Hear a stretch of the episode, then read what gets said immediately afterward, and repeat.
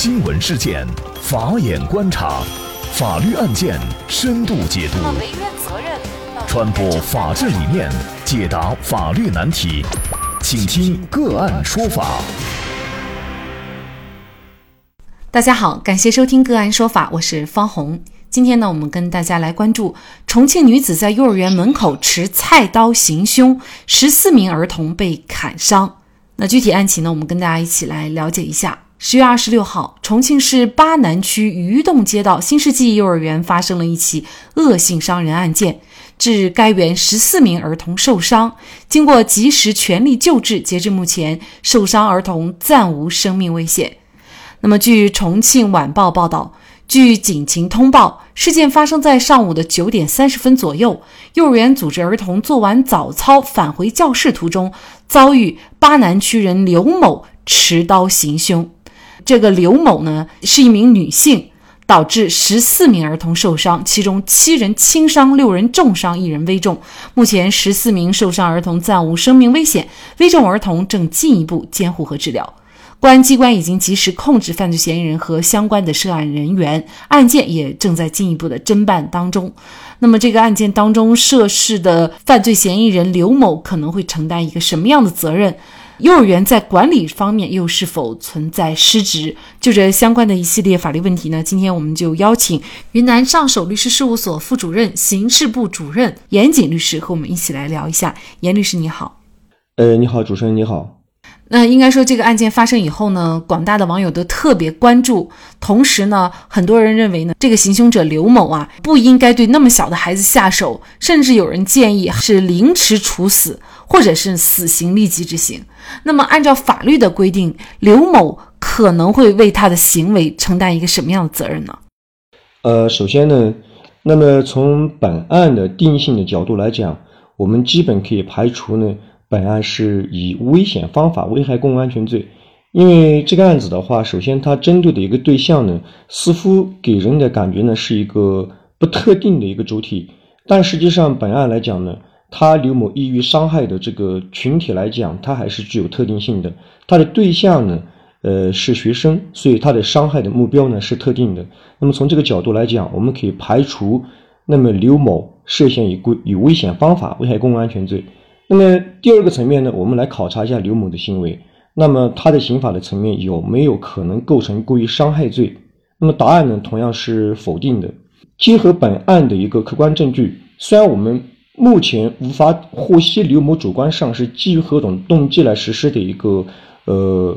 呃故意砍杀的这么一个行为，但是刘某的这个持刀连续砍杀多人的一个情节的呃这么一个情况来看的话。他的行为是具有高度的一个危险性，其主观上是一种那个积极追求包括致他人死亡在内的一个犯罪故意。那么在这种情况之下，即使客观上没有产生致人死亡的一个结果，也应当定为故意杀人罪。所以的话，本案的话可以排除以故意伤害罪这么一个罪名的定性，那么应当定为故意杀人罪。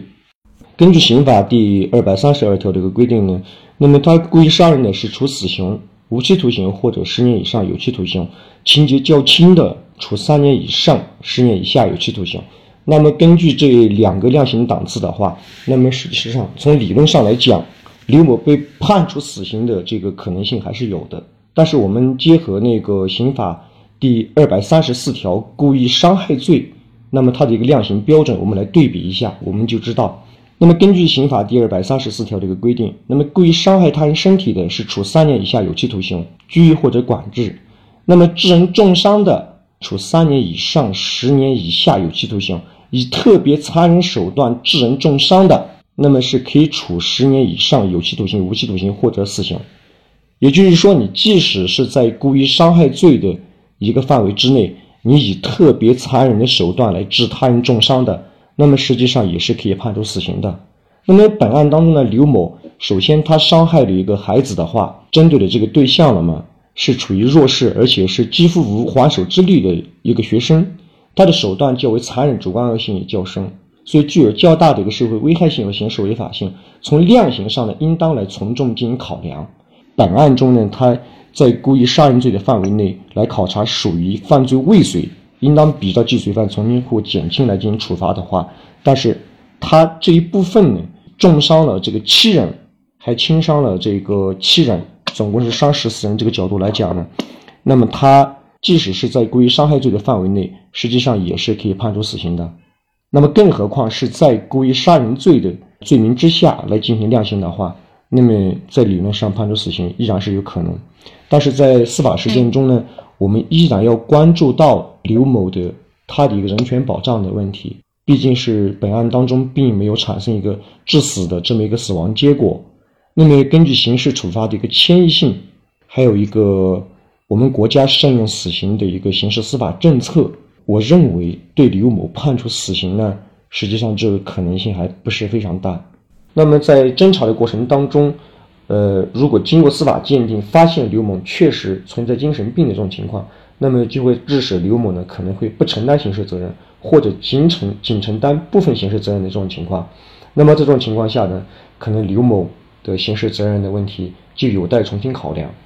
那我们再来看这个案件发生的一个具体的环境。那么当时呢是幼儿园组织儿童做完早操返回教室的途中，就遭遇了刘某的持刀行凶。所以我们很多人就质疑，这个幼儿园怎么会让一个手持刀具的一个妇女进到幼儿园，就这么轻而易举的去伤害这些孩子？那么幼儿园的安全管理是不是存在一些渎职失职的这样的一个情况呢？那么学校的一个幼儿园呢，首先它它应当是一个相对比较封闭的啊这么一个环境。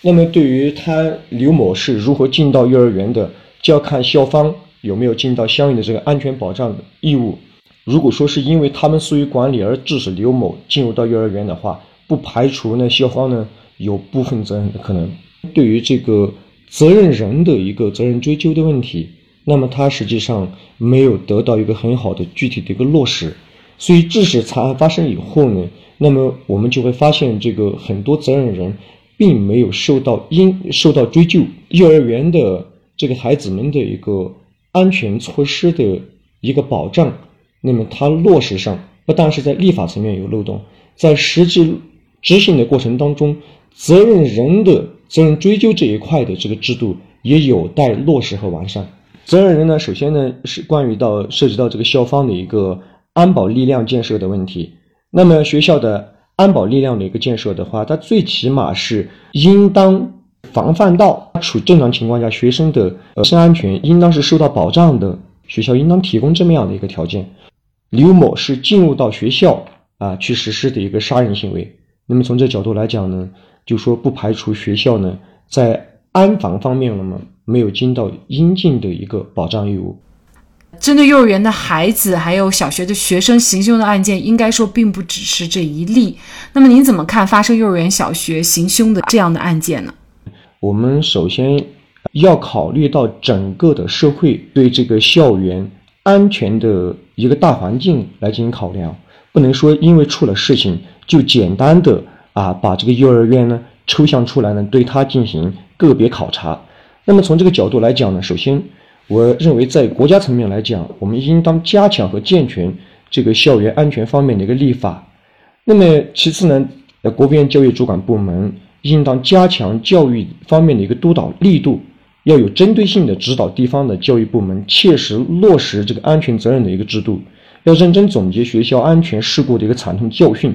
然后强化学校安防保障设施和这个安保人员队伍的一个建设。要加大安全资源方面的一个投放啊，我们不能只是简单的主观上的去对学校进行苛责，或者说啊那个那个片面的去追究他的一个责任的问题。那么这个的话，要结合具体的问题分析的同时，还要结合整个整个啊社会的一个现状啊，来对学校的一个安全责任呢进行一个合理合理的理性的一个评估。第三一个呢是。呃，涉及到一个规范责任责任制度的问题，那么这方面呢，那么相关部门对这个校园问题的一个排查呢，要按照这个谁主管谁负责的一个原则，全面的来整改落实。嗯，那么对弱小无辜的幼儿下手，这种行为确实是让人发指。但是类似案件的发生，不得不让我们追问这样一个问题：现在的人怎么了？为什么能够丧心病狂到这种地步？我想，这不仅仅是一个社会问题，也是有关人性的问题。好，在这里呢，也再一次感谢云南上首律师事务所副主任、刑事部主任严谨律师。那么，大家如果想获得我们节目的图文资料，欢迎您关注“个案说法”的微信公众号，在历史消息当中就可以找到这期节目的全部图文资料。那么，大家在生活工作当中遇到一些法律问题呢，也欢迎大家向我们进行咨询。您可以添加幺五九七四八二七四六七这部手机号码的微信号，就可以找到我们。他们都非常的资深、专业和负责人。感谢您的收听，我们下期节目再见。